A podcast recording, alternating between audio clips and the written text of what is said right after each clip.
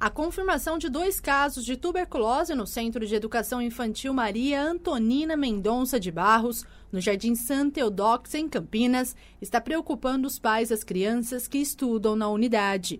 Segundo a Secretaria Municipal de Saúde, no começo de setembro deste ano, uma monitora da escola foi afastada após ser diagnosticada com a doença.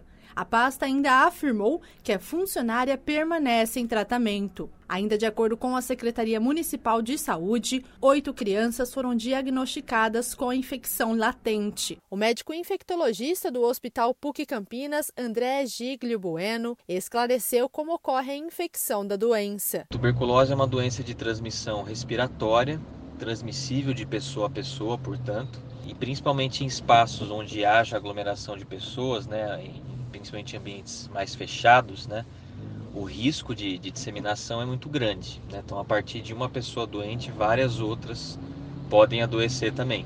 E isso numa escola, né, num, num ambiente que tem uma, uma, grande proporção de crianças, portanto mais vulneráveis, é uma situação de fato muito preocupante. Né? Vale lembrar que né, a ocorrência de, desses dois casos né, na, nessa escola já se configuraria um surto. O especialista ainda comentou o que significa uma infecção latente.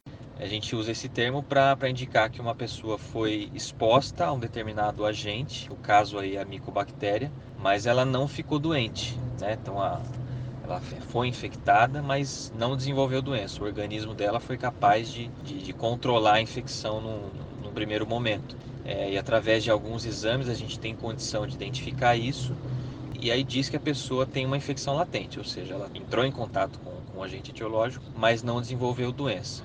É possível que em algum momento da vida é, essa infecção é, reative, né? então ela passe a ter doença.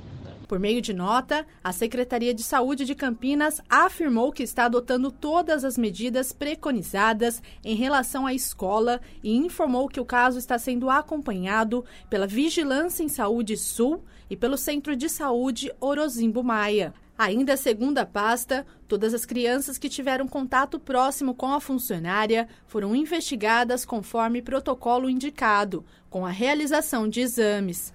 Além disso, afirmou que as equipes de saúde realizaram reuniões com os pais e com os funcionários da unidade para prestar todos os esclarecimentos necessários. Reportagem Érica Araújo.